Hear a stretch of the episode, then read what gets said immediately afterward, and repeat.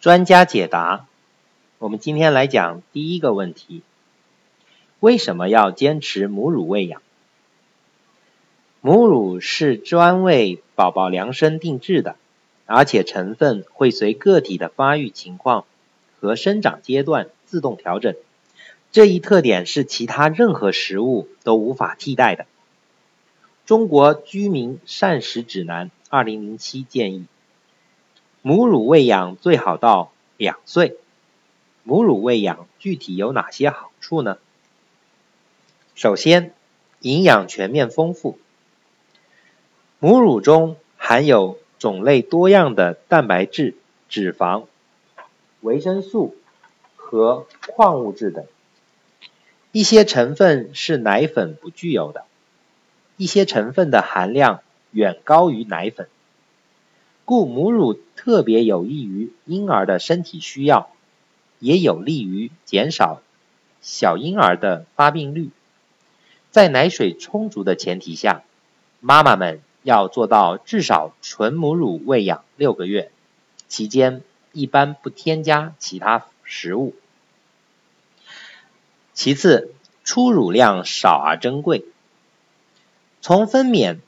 当日到产后第五天期间的乳汁为初乳，初乳色黄、量少、浓度高，脂肪较少，蛋白质较多，有一定的导泻作用，有利于减轻新生儿黄疸。产房里母婴同室的好处之一是保证宝宝吃到初乳。第三。有利于消化吸收。与牛乳相比，人乳的营养成分更适合婴儿的需要，更利于婴儿的消化吸收。第四，增强宝宝抵抗力。母乳含有多种维生素、免疫细胞以及有利于宝宝免疫系统发育的成分，能提供给宝宝体内缺乏的多种酶。可以提高宝宝的非特异性免疫能力，妈妈体内的一些抗体和其他抗病因子也能随乳汁进入宝宝体内，使得宝宝在呼吸道、消化道、过敏性疾病等方面的发病率大大降低。故母乳喂养的宝宝出生后六个月内不易生病。第五。防止咬合错位和蛀牙。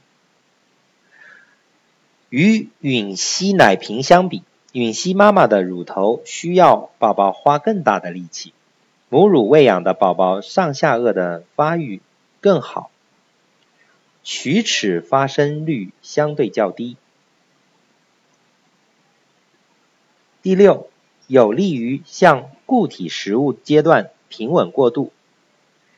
奶粉味道恒定，而母乳的味道会随母亲所吃食物的味道不同而不同，因此母乳喂养的宝宝更容易接受新味道的固体食物。